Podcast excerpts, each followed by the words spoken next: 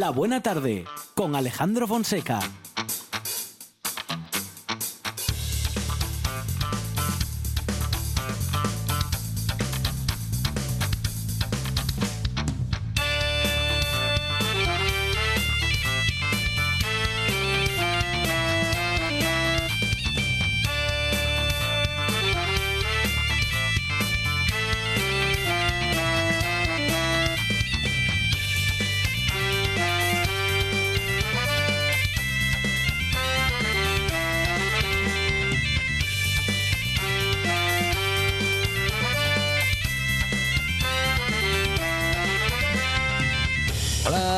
Tardes, son las 4 y 7 minutos de la tarde y esta es la radio del Principado de Asturias.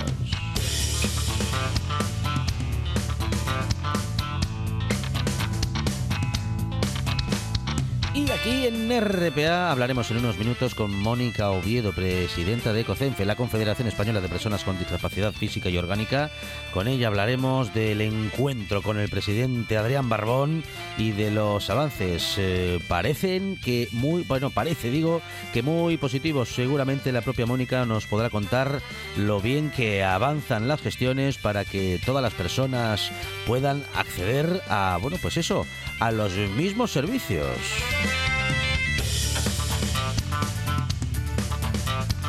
Tendremos también tertulia de actualidad, la tertulia de los lunes, que como siempre con Silvia Cosío, David Alonso y Germán Heredia eh, tendremos en esta buena tarde con tres tertulianos y tertuliana preparados y preparada para pensar en voz alta. Con Pedro Menéndez, de Menéndez nos acercamos a los relatos, a los cuentos de Navidad y con Carlota Suárez a todas las voces literarias que llegan como siempre en el show de radio literario de Carlota. Y vamos a conocer una historia de superación con José Ramón Álvarez, eh, que es karateca y que recientemente ha sido reconocido con el octavo Dan por parte de la Federación eh, de la Real Federación Española de Karate. Vamos a hablar de esta pasión y de estos logros con este gran deportista.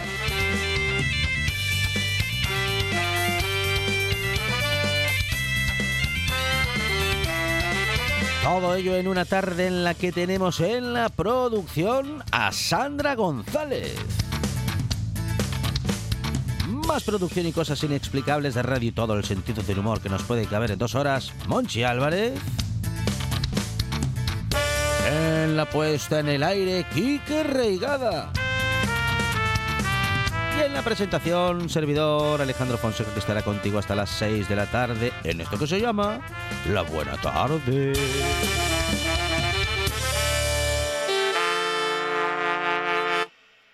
Me gusta la buena tarde.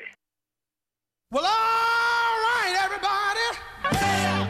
I just got back yeah. from my tour in England. Yeah. Everybody's talking about the rock and crave over in England. Yeah. Come on over, baby. Whole lot of shaking going on.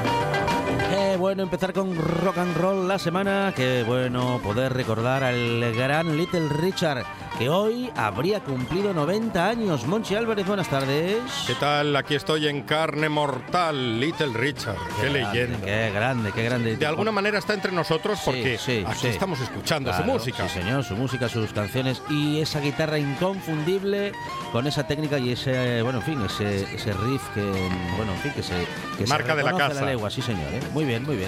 ¿Qué tal? ¿Cómo empieza la semana? Bueno, empezamos la semana bien, en una semana intermitente, Monchi Álvarez. es una ¿eh? semana hoy sí, mm, raruna. Hoy sí, hoy no, hoy sí, hoy no. Es decir, tenemos hoy, digo, esta semana progra- programa. Sí. Lunes, miércoles y viernes, ¿eh? Lunes, miércoles y viernes. Eh, dice, seguramente Monchi Álvarez va a reivindicar que esto siga así todas las semanas. No, no, no, porque es, un- es una locura. Claro. Sobre todo para la producción Sí, sí, de los sí, programas de radio. Ay, ay, ay, no, no. Yo lo que reivindico es lo que están haciendo ya en Nueva Zelanda. ¿Qué, qué dicen? Cuatro días de trabajo y tres de descanso. Ah, tres, desca- sí. que van por delante del Cuatro- resto de las Hacen civilizaciones. un 4 por 3 Viernes, Ah, sábado, de descanso. ya lunes, es hora.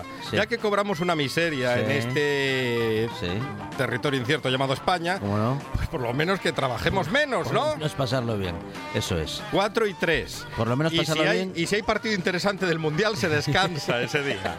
Que, que el Mundial es que Pero es ¿dónde cada, cada cuatro años. Pero vamos a ver, ¿dónde en se un país infame ¿Quién determina este año, quién- pero cada cuatro años. Pero ¿quién determina qué partido es interesante? A ver. Por ejemplo, un Japón-Croacia Sí. es interesantísimo, Sí. Fonseca. Están jugando en estos momentos. Llevan 12 minutos. ¿Sí? Japón 0, Croacia Sí. 0. Ahí está, Yo comentarios. apuesto por Japón. Los comentarios, eh, eh, minuto y resultado con Minuto y resultado en RPA. La condomina. Japón 0, Croacia 0. Ahí estamos. Bueno, ah, ¿Usted qué dice? ¿Quién va a ganar? ¿quién va- Yo creo que va a ganar Japón. Japón. Sí, sí, sí, sí. No, no, está no lejos, Japón. Mire que está lejos Japón. No quiero decir, no, no, no estoy a favor de ninguno, pero por el juego que han mostrado ambos equipos, creo que hoy es, mm, es posible que, bueno, claro, un Japón que le ha ganado a Alemania y España, pues ya está, ya, Ya le toca, ya ha Japón. hecho mérito propio ya. Le Para toca a llegar cuartos. lejos en un mundial. Sí, sí, Brindemos por Mark Lenders. Ahí está. Y aquella serie entrañable, campeones. Japón tiene que llegar lejos en el mundial. Pues ahí está, ¿eh? Japón y Oliver y. Benji. y aquí estamos en esta buena tarde en la que el fútbol no es protagonista para nada y de hecho Bueno, no- de vez en cuando. No hablaremos de fútbol, Algún, algún salvo estos coletazo minutos, hay. o salvo que eh, con eh, algún oyente o tertuliano o tertuliana pues eh, se salga el tema de conversación. Pero ¿cómo que no es protagonista el fútbol, si no, Fonseca? Si es lo más importante de este país. ah, sí, Lo más importante. sí. Si el Pero Sporting... no, pero en Asturias la Le pongo un no, en ejemplo. Asturias la No, más no, importante no, no. es la comida. Primero el Sporting y el Real Oviedo y Sí. después la comida. Vale. Si el Real Sporting Sí. o el Real Oviedo Sí. jugase hoy a esta misma hora... Nadie ve el partido del Japón. No, no, es que no había buena tarde. Ah, directamente. Directamente en Carna. Madre mía, madre Así que ya Ah, se es lo digo. verdad, es verdad, claro. Claro. porque RPA habría retransmitido Sí, eh, entre la buena o los partidos. entre la buena tarde y el fútbol, Sí. RTPA, Claro, ¿qué elige? eh, el fútbol. Entonces, ¿qué es lo Eh, más sí, importante? sí, Bueno, RTPA, quiero decir, y todas las radios del mundo mundial, ¿eh? que lo del fútbol Bueno, eclipsa otras no siempre, no siempre. En algunas cadenas nacionales, Sí. cuando juega el Real Madrid, aunque Sí. sea el torneo La Galleta, Ajá, lo dan. por eso. Pero si juega el Villarreal Ah. o cualquier otro equipo que no interesa tanto, No, ya no dan el partido. dan el partido. Bueno, pues ahí está. Eh, preferencias de interés y justamente lo de interés, nunca mejor dicho. Monchi Álvarez, gracias. De nada. Oh oh oh oh.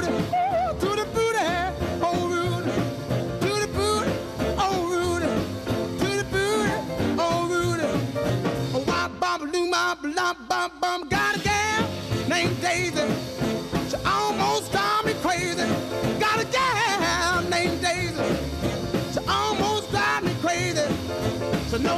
Love me, yes indeed.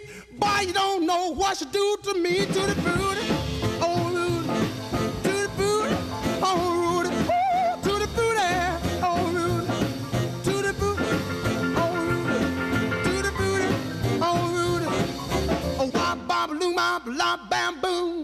La radio recién hecha se disfruta mejor. La buena tarde en RPA.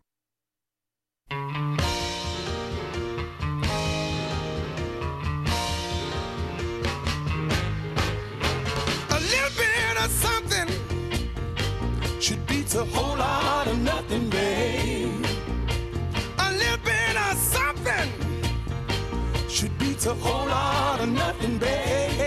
Este sábado se celebraba el Día Internacional de las Personas con Discapacidad y vamos a hablar con Mónica Oviedo, presidenta de la Confederación Española de Personas con Discapacidad Física y Orgánica. Mónica, ¿qué tal? Buenas tardes. Hola, buenas tardes. Bienvenida a esta buena tarde, una tarde más. Y bueno, Mónica, sabemos que justamente en este fin de semana se, han ha producido un encuentro con el presidente Adrián Barbón. Eh, bueno, un encuentro en el que esperamos que haya habido acuerdos y avances, porque se trata justamente, y lo vamos a explicar enseguida, de coordinar servicios sociales y servicios sanitarios, que es algo que para las personas con discapacidad es, eh, bueno, pues de vital importancia, Mónica. Pues sí, para nosotros es muy importante, es imprescindible esa coordinación. Que aquí en el Principado ya existe un decreto de coordinación sociosanitaria y muchos planes también, como la Consejería de Salud, el plan de humanización, que van en ese sentido. Lo que pedimos es bueno, pues que se llevan a cabo lo antes posible, porque bueno, tiene muchas repercusiones en las personas con discapacidad el que no haya esta coordinación de los servicios sociosanitarios. Puede producir un impacto negativo en su salud y su calidad de vida. Claro. Y para personas que tienen una discapacidad y una enfermedad crónica, pues este retroceso en su salud muchas veces es irreversible o muy difícil de recuperar. Por eso es importantísimo esta coordinación. Me gustaría concretar, eh, para entenderlo fácilmente, Mónica, qué sucede cuando no se coordinan los servicios sociales y los servicios sanitarios y por qué es necesaria esa coordinación. Si, si, si damos un ejemplo, seguro que nos ponemos en situación. Bueno, pues un ejemplo es en cuanto a la prevención. Pues nosotros eh, pedimos que se trabaje mucho en el diagnóstico precoz y en la y en, porque cuanto antes a una persona le puedan diagnosticar una enfermedad pues antes se puede poner en marcha pues todos los tratamientos o las medicaciones que necesita y por lo tanto esa enfermedad pues avanzará menos y tendrá menos secuelas entonces, para ello hay una necesaria una coordinación sociosanitaria de información y de profesionales. La atención multidisciplinar y la atención integral centrada en la persona es básica para, por ejemplo, llegar a este diagnóstico lo antes posible y eso mejoraría, por supuesto, la salud y la calidad de vida de esa persona. Bueno, parece que verdaderamente es necesario y también parece que a estas alturas tendría que ser ya una realidad y no ser todavía un, bueno, pues un, reclamo, Mónica. ¿Cómo, ¿Cómo han ido esos encuentros y, bueno, en fin, cuánto hemos avanzado ante esta posibilidad de que esos servicios, bueno, estén coordinados no solamente, digamos que legislativamente, sino que también, eh, pues, en los hechos, ¿no? Concretamente y que suceda ya? Bueno, pues en la reunión que hemos tenido el jueves con Presidencia del Principado, pues tuvimos la alegría de que también estuvieron en la misma la consejera de Derechos Civiles y Bienestar, la directora general de Planificación de dicha consejería, también el director general de Equidad, la directora de Humanización y la directora gerente del Servicio Público de Empleo. Eso ya es una coordinación y nos mm, han dicho que mm. ellos se reúnen de manera habitual para bueno todo esto que nosotros pedimos, ¿no? Que haya una coordinación de todos los servicios, el, social, el sanitario, en educación, empleo.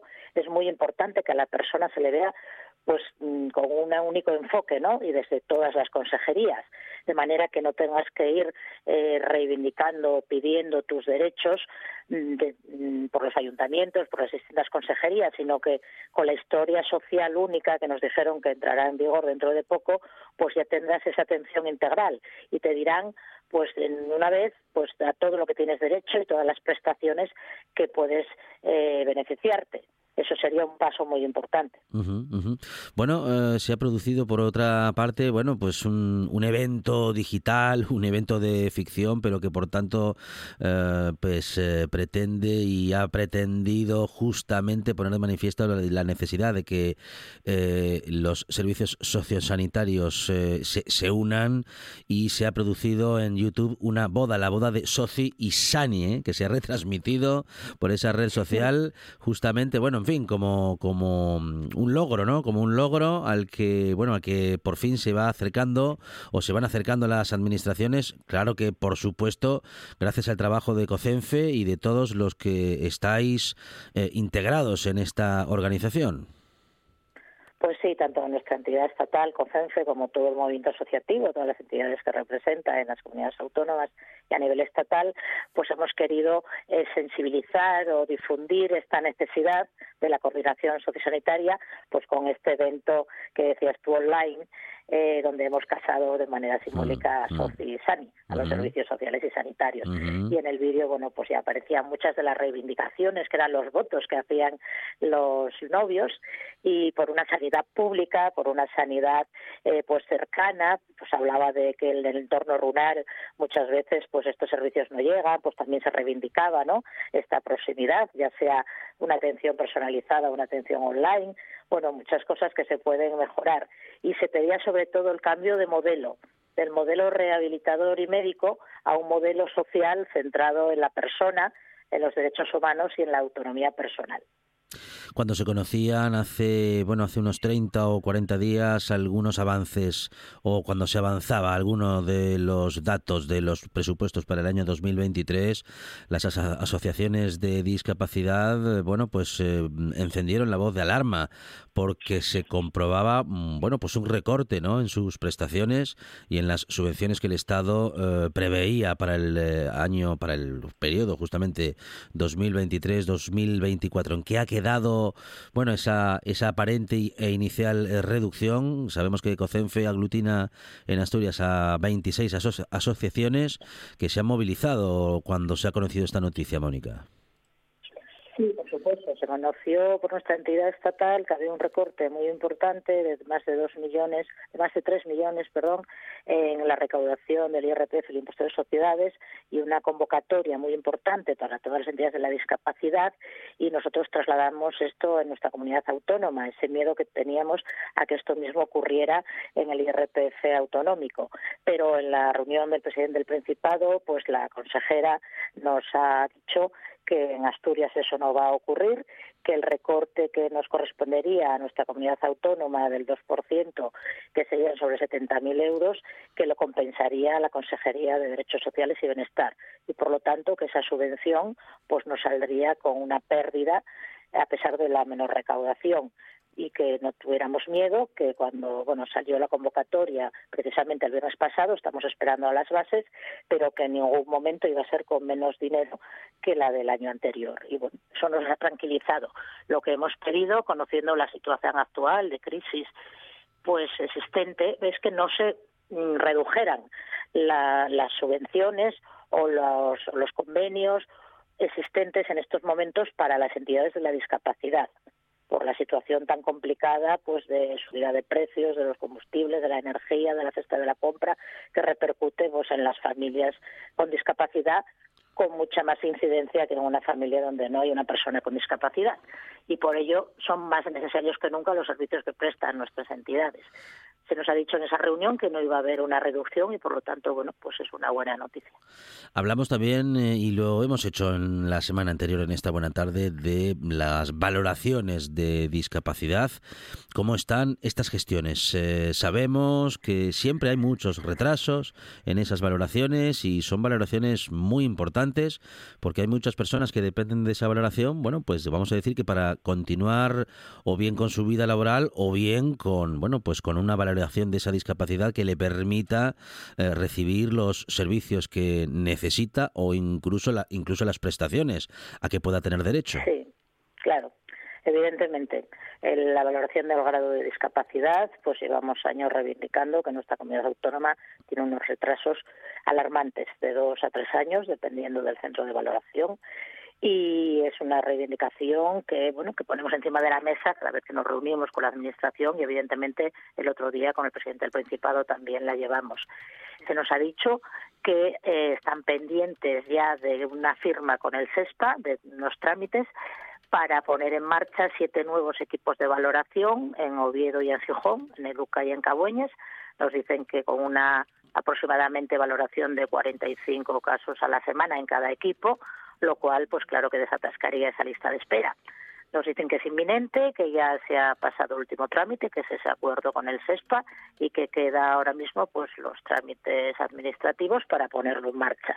Es una buena noticia, pero todavía no es una realidad y es lo que pedimos, una urgencia en la puesta en marcha de estos nuevos equipos de valoración, porque todas esas personas que realmente tienen una discapacidad, porque hay informes médicos que así lo lo justifican, pues están ahora mismo sin esos derechos que les permite el tener el certificado de grado de discapacidad en todos los ámbitos, como tú dices, en el empleo, pero también en el ámbito sanitario, en los servicios sociales, en el ámbito fiscal, bueno, pues en cualquiera de las áreas de, de la vida.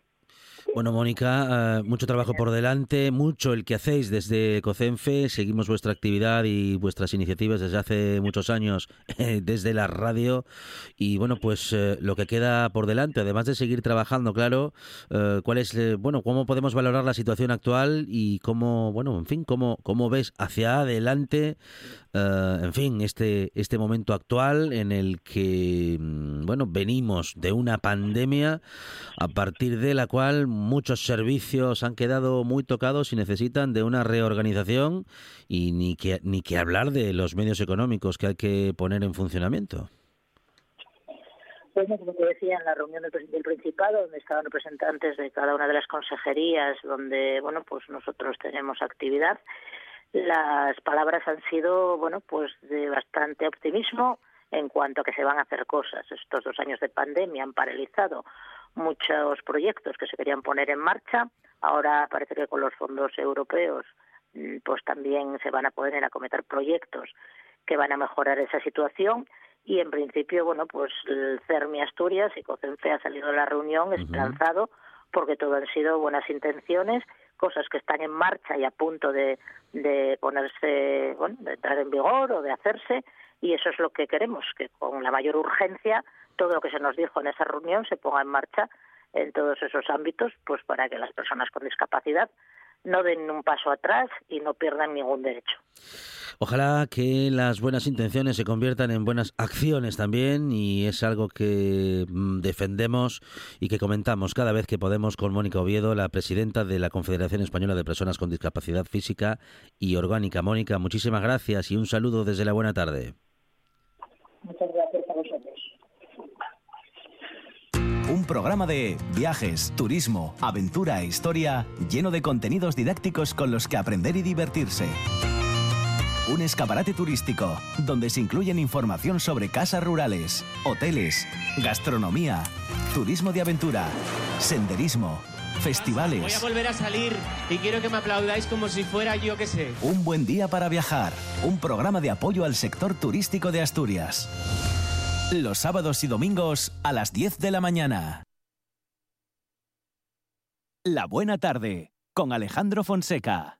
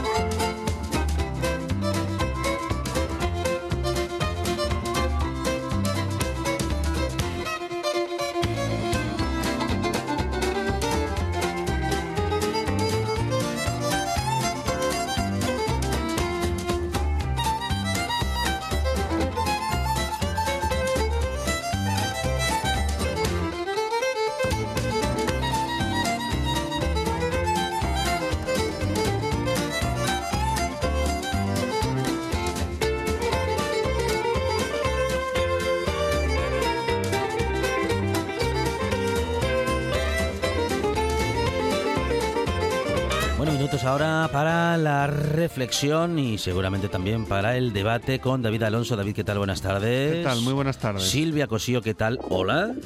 Hola, me estoy helando en mitad del Huerna. Buenas tardes. Ahí tenemos a Silvia Cosío desde el Huerna para el mundo. Germán Heredia, ¿qué tal? Buenas tardes.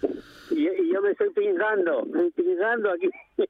Bueno, no hay más que bueno, no hay más que quejas ¿eh? por parte de quienes están fuera del estudio. ¿De vacaciones? Eh, a ver, haberos quedado en casa, quien nos manda a salir por ahí.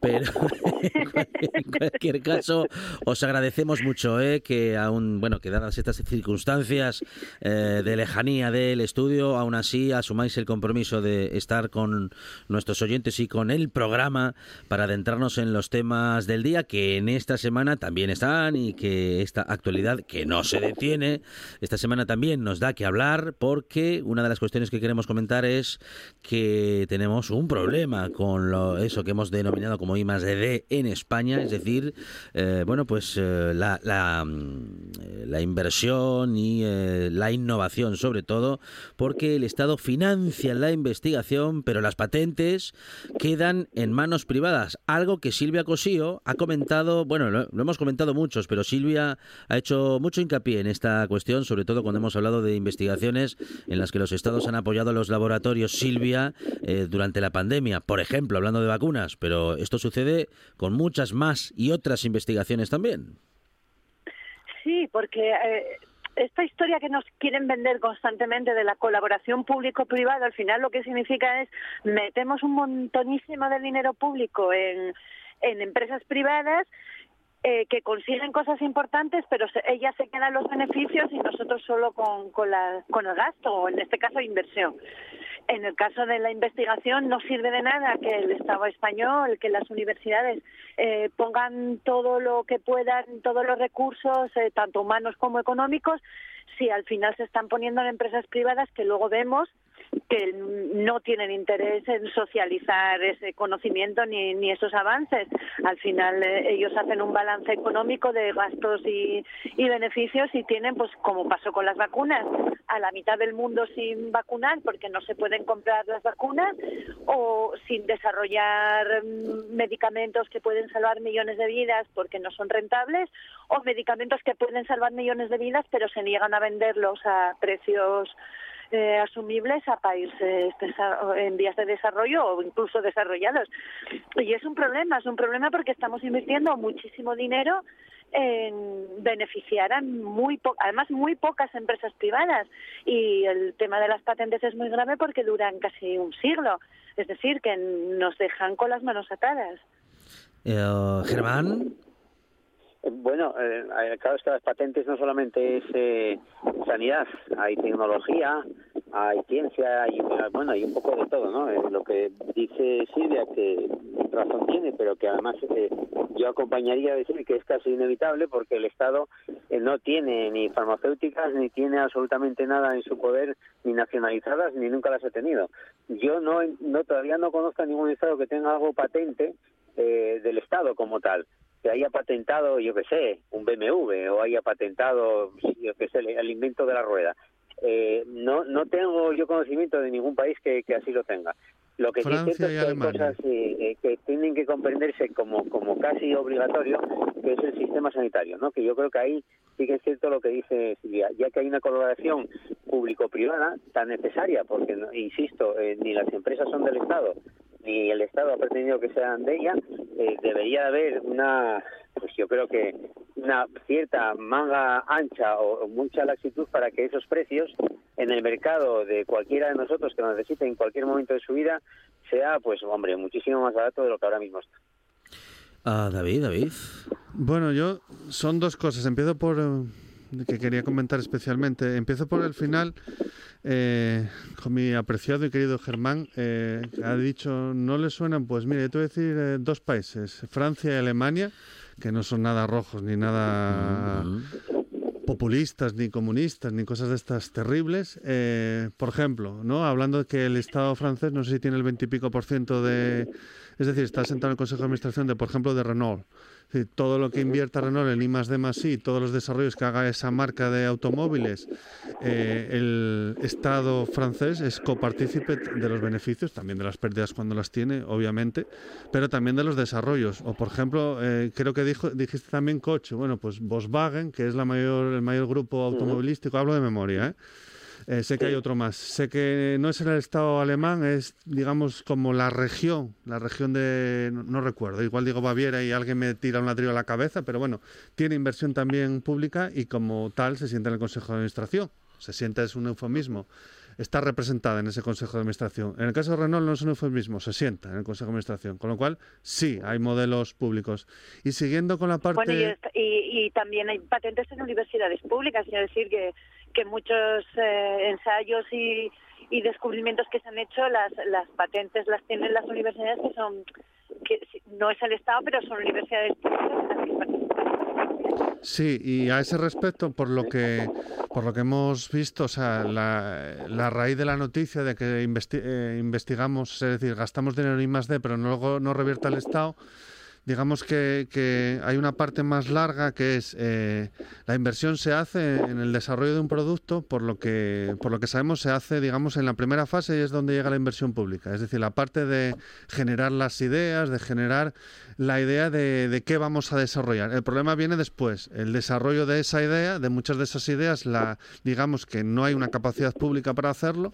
Eh, las farmacéuticas, en el caso de los productos que tengan que ver con la sanidad, digamos que se apropian legalmente, eh, comprando, pero con un coste muy bajo y desarrollando. Es decir, alguien podría decir, bueno, es que asumen el tema del desarrollo, claro, pero no asumen lo más difícil, que es tener la idea, o ser capaces de crear algo donde no había nada.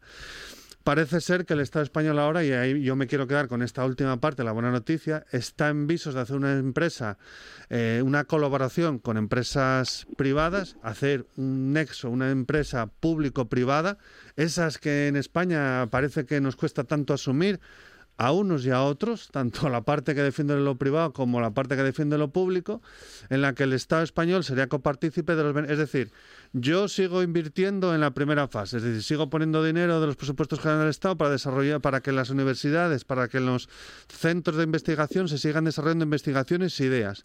Luego, dentro de la misma empresa que tengo una misma empresa que puede desarrollar ese producto en el cual entiendo, y esto no lo han explicado, que las empresas lo van desarrollando, las empresas que están dentro de esa empresa lo desarrollan.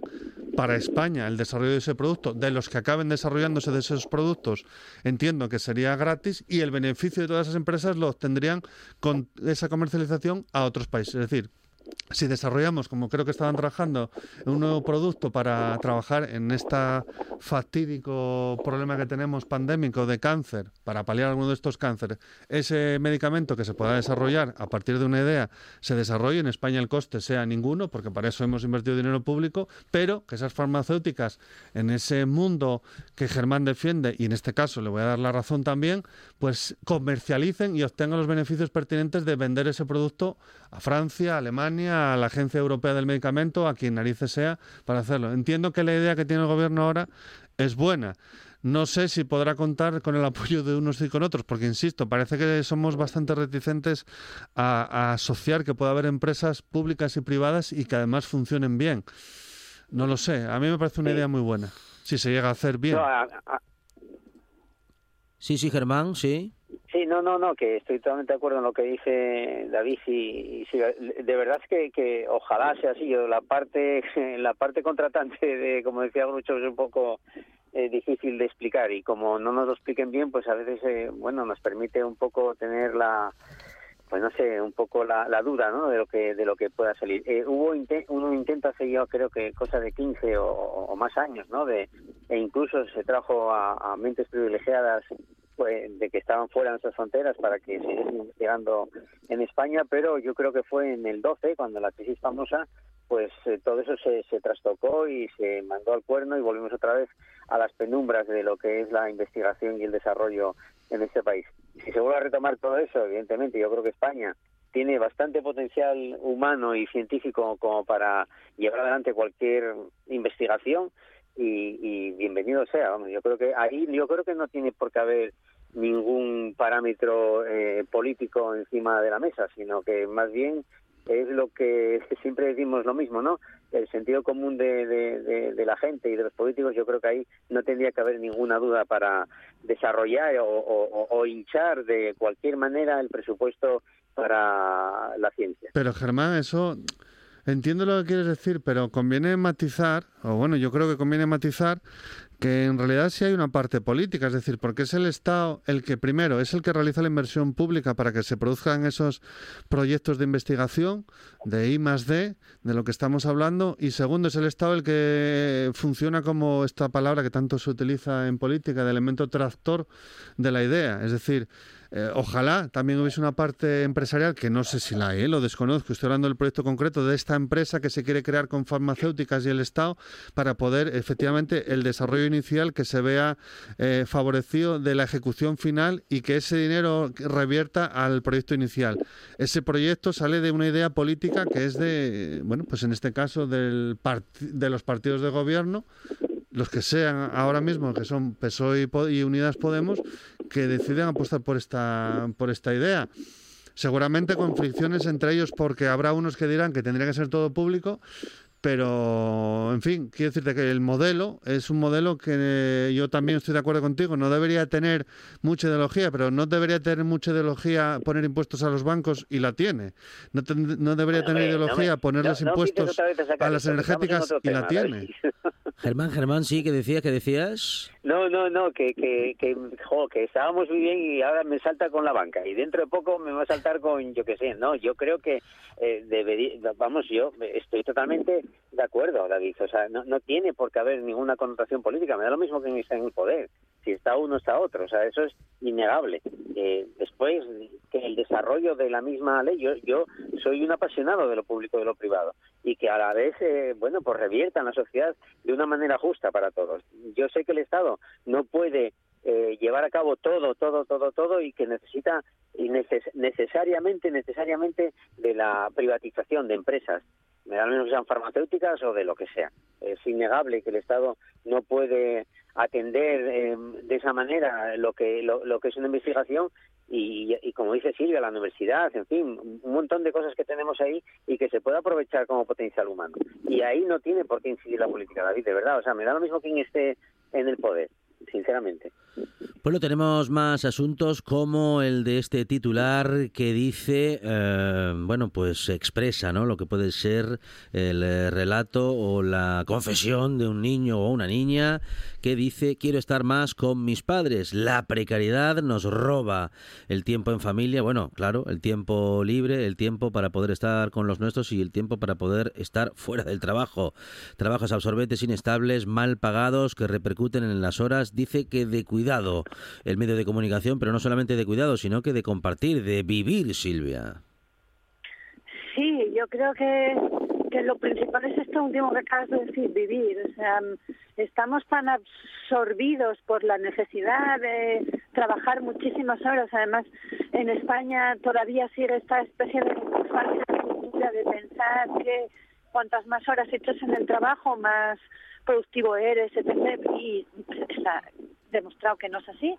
Pero bueno, es obligatorio en las horas de cada vez se trabajan más horas, cada vez estamos todos, yo creo, y todas más cansados, más llegamos al fin de semana hechos eh, auténticamente polvo y claro, esto nos quita calidad de vida, pero también nos quita la posibilidad de tener buenas relaciones con nuestros hijos y nuestras hijas, con nuestras parejas, con nuestras familias, con nuestros amigos y al final el escaso tiempo libre que tenemos, pues yo creo que la mitad, la mayoría de nosotros nos lo dedicamos a ir a de bares, a intentar olvidarnos de que enseguida está a la vuelta de la esquina está otra semana horrorosa de muchas horas de trabajo, de mucha mala leche, de poco dinero, de y eso es algo que yo creo que tenemos que empezar a hablar en serio y sobre todo que se puede cortar, o sea, no es utópico y se están haciendo eh, ensayos y pruebas de que una jornada laboral de cuatro días a la semana eh, no repercute en los beneficios ni en la productividad de la gente que trabaja ni en los beneficios de las empresas que que que, la, que los aceptan. Y la gente que tiene una jornada de cuatro días en, laborales eh, reconoce que son más felices, se encuentran mejor, físicamente mejor, mentalmente mejor y mantienen una vida mucho más feliz y, y conciliadora con, con lo que es vivir.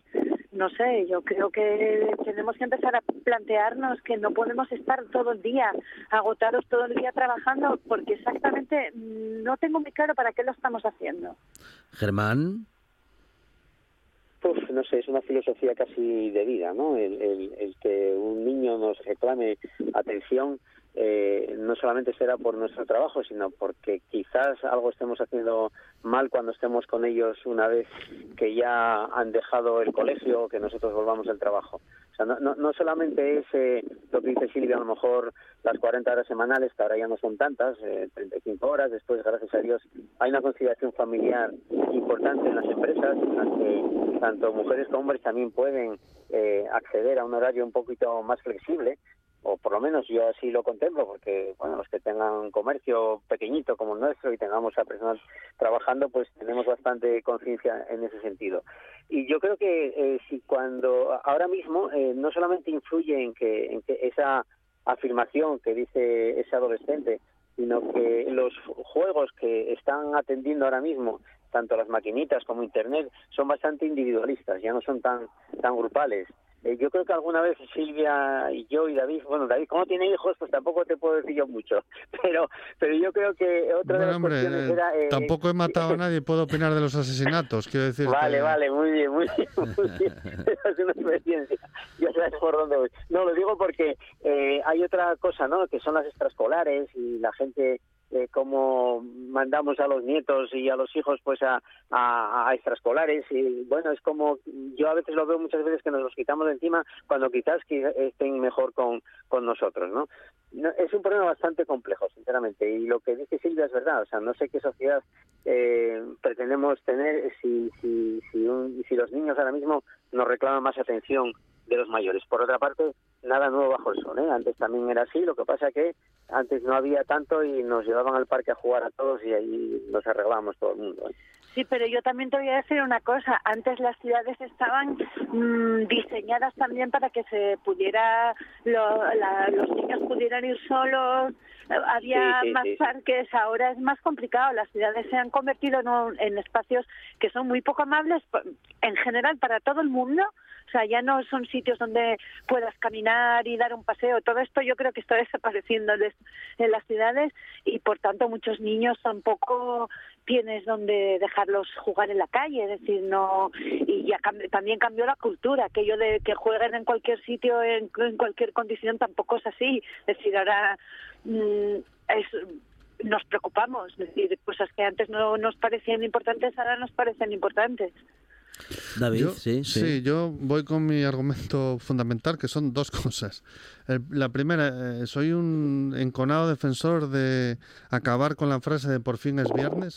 Es decir, yo, por favor, mm, sé que normalmente uno cada vez que se mete en estas conversaciones suele acabar mal, pero hay que intentar eh, que el trabajo no solo llene tu parte económica, sino que llene algo más. Ya sé que esto parece utópico y quimérico, pero hay que luchar contra ello y parece incluso una perspectiva hasta de- en cierto punto americana, pero creo en ella. Es decir, yo no deseo que lleguen los viernes. eh, disfruto de mi trabajo, disfruto de la semana y eso entiendo que también hace que el planteamiento vital sea de otra manera.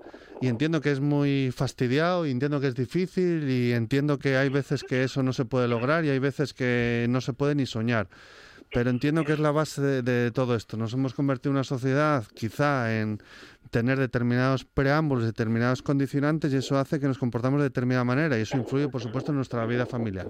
Eso es la parte más utópica, aunque creo firmemente en ella. La siguiente, que es muy real, es verdad. Están los sueldos, están los trabajos, está el que sigue siendo en algunos casos el tema del presencialismo.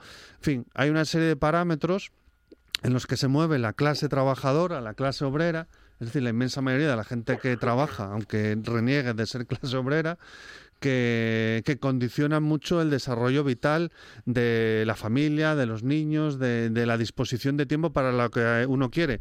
Como antes decía Germán, no soy padre, pero tampoco soy un asesino y quiero entender que eso está mal. En este caso entiendo que si tú tomas la decisión vital de tener hijos, que entiendo que también es una de las mayores decisiones vitales que vas a tomar en tu vida, implica también que vas a ser consciente de que eso hace que cambie tu vida radicalmente, para bien, porque has tomado tú esa decisión de manera libre y esa decisión de manera libre conlleva que vas a tener una serie de cuestiones.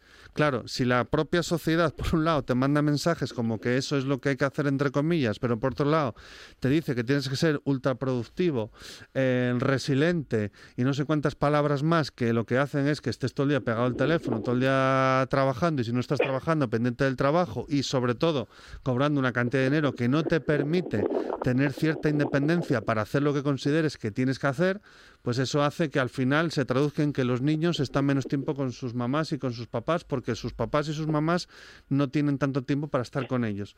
Otra reflexión sería si todo el mundo al final quiere compartir ese tiempo o no, o es una excusa. Pero ese es un tema en el que mejor no meterse ahora, pero también sería conveniente de analizar. Bueno, eh, ¿queréis añadir algo más? Sí, Germán, ¿estabas diciendo algo, Silvia? No, no, sí, No, perdón, yo que yo tenía que... un ataque de tos aquí con el frío. Ah, muy bien, muy bien, vale. Ge- Germán, Germán, sí que intervenía. No, yo solamente que ahora que llegan las Navidades y hay muchos regalos, pues que también eh, regalen juegos de, de, de jugar varios en la familia, ¿no? Vale. Que volvamos un poco casi al Mm, partido mm, de sí, seis, sí. al- aquel que hacíamos trampas, los tramposos como yo, Ajá. por ejemplo, ¿no? Que era muy, muy Pero ¿cómo, importante. y- cómo se hace? Pero vamos a ver, ¿cómo se hace trampas al parchís, Germán? Es... Hombre, cuando cuando eres cuando tienes muchas muchas familias y, y so- y tienes muchos hermanos, Hey. sobrevives, así que haces cualquier Sí, cosa. Sí, sí, sí. bueno, tenemos otros temas como el eh, Consejo de Europa que considera preocupante y crítico, dicen, el bloqueo para renovar el poder eh, judicial en nuestro país, eh, algo que parecía que se estaba resolviendo, pero solo lo parecía, Silvia. Seguimos igual. Que esto es increíble, de verdad es increíble, que es que seguimos igual. O sea, que vamos para, que estamos a meses de unas elecciones con un Consejo General del Poder Judicial que lleva prácticamente cuatro años, que no no está legitimado para estar ahí porque ya caducó su mandato. Y hay un partido, un solo partido, que se niega a cumplir la Constitución. Es que a mí no me cabe en la cabeza. O sea, no me cabe en la cabeza que se pueda hacer, que se esté poniendo en peligro la estabilidad de la separación de poderes, la propia imagen del país que tanto preocupa además a cierto sector de la población, España, etc. Es decir, esta imagen, el Consejo de Europa, el, el Parlamento Europeo, todo el mundo le está diciendo al Partido Popular, que es el que se empeña en, en bloquear esto, que tienen que desbloquearlo porque esto es un atentado contra la Constitución española y por tanto contra las libertades de todos y de todas. Y seguimos igual. Y no parece que al PP esto le entra por un oído y le sale por el otro. Y a mí esto me, da, me genera muy, muy- Y no soy la única la que le genera un gran malestar, porque no se puede poner en peligro las instituciones del Estado simplemente porque no estás gobernando. Es decir, mm, las urnas hablaron claramente dos veces, porque se nos hizo votar en varias ocasiones, que había una cierta mayoría que tira hacia un lado del tablero político, que tiene toda la legitimidad que le, que le permite el Parlamento, este gobierno, con todas sus alianzas políticas para hacer, y, no puede ser que un partido político que ni siquiera representa la gran mayoría de, de la ciudadanía esté bloqueando algo tan importante y que nos está generando problemas que va que está pues, generando problemas en el funcionamiento de, de los juzgados porque eso están avisando a los jueces pero que está generando un serio problema también de imagen del país en, en de, de poco democrático y eso yo creo que no nos lo podemos permitir Germán. Bueno, yo la verdad es que lo diferenciaría en varias en varias medidas. A mí lo que diga Europa en este sentido, pues debe ser que le importa bien poco, porque llevamos cuatro años con este tema y realmente ni al principio ni al final, bueno, pueden decirnos, darnos un toque de atención, decir al Grupo Popular que no sé qué, pero bueno, yo creo que, que no va más allá de una de un tirón de orejas sin ninguna repercusión más allá de lo que es el debate político interno que el que tenemos ahora mismo nosotros.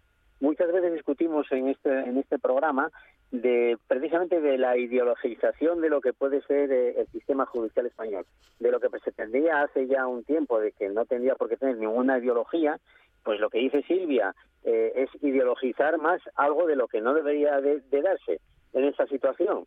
Es más, eh, cuando hablamos siempre de jueces eh, constitucionalistas, de jueces progresistas, conservadores, ya estamos dándole un matiz que a mí no me gusta en absoluto y ya lo repetí muchas veces.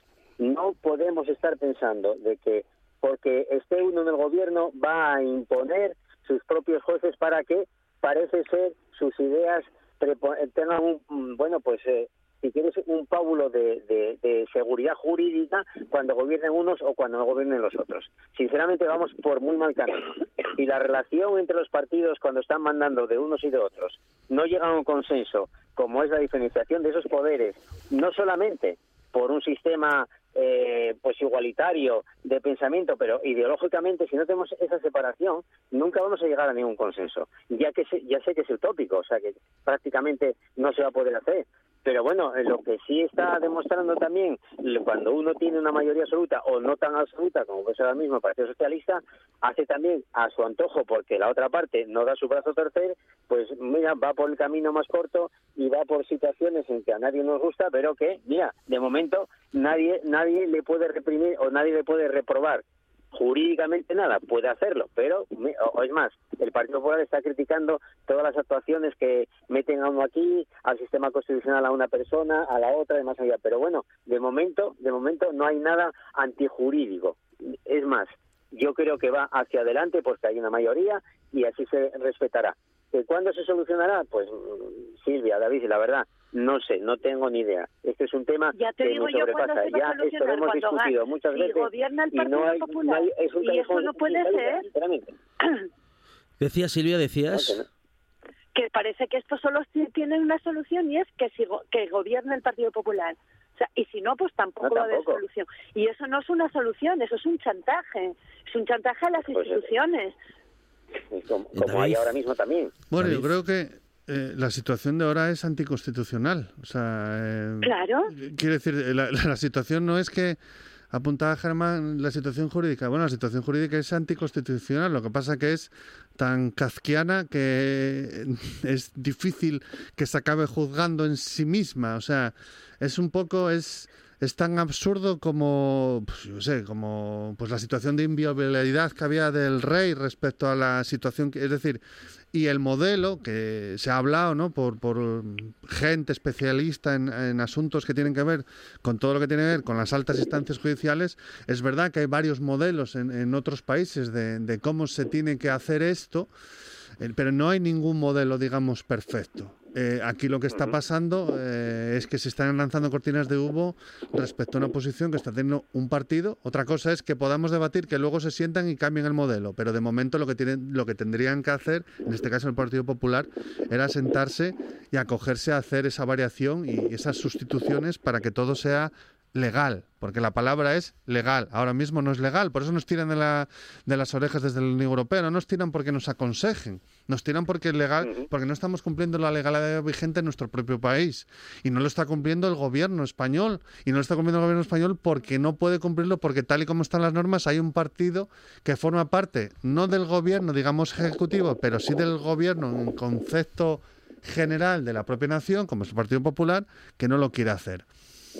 Hemos hablado de esto mil veces. Bueno, se parece un poco al peaje del Huerna. Eh, yo espero que se alargue menos y que y espero que no llegue el momento en el que cae el Partido Popular para buscar la solución. Cierto es que cada vez se aproxima más el periodo electoral de las elecciones generales y yo no sé si querrán alargarlo hasta ahí para luego ir a pedirle cuentas a los partidos que no estén en el gobierno pero sí estén en el Parlamento para que se modifique esto, lo cual sería todavía más eh, cómico. Mm, En resumidas cuentas, es ese PP que anunció Feijó que iba a cambiar, aquel PP que tenía casado, que no hacía más que pegar voces y decir barbaridades eh, por el micrófono, que sigue exactamente un poco lo mismo con Fijó, ese hombre que nos vendieron como un señor moderado y simplemente es un señor, eh, que dice cosas de señor de muy de derechas y que no le interesa un poco cómo está el país, sino que le interesa que el país esté mal para poder optar a tener ese gobierno. No están haciendo otras cosas, no están apoyando políticas que digamos que hagan ver a la gente que, ah, pues sí, están apoyando cosas que son del interés general.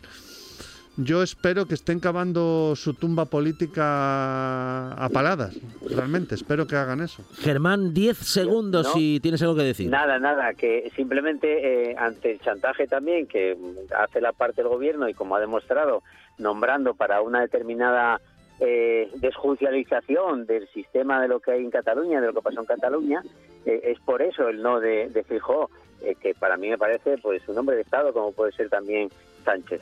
Bueno, los dos eh, optan a una política diferente y ya veremos en las urnas. Yo creo que eh, por el contrario, yo creo que yo creo que la política que está haciendo ahora mismo Termina- terminamos, terminamos, David Alonso. Silvia Cosío. Germán Heredia.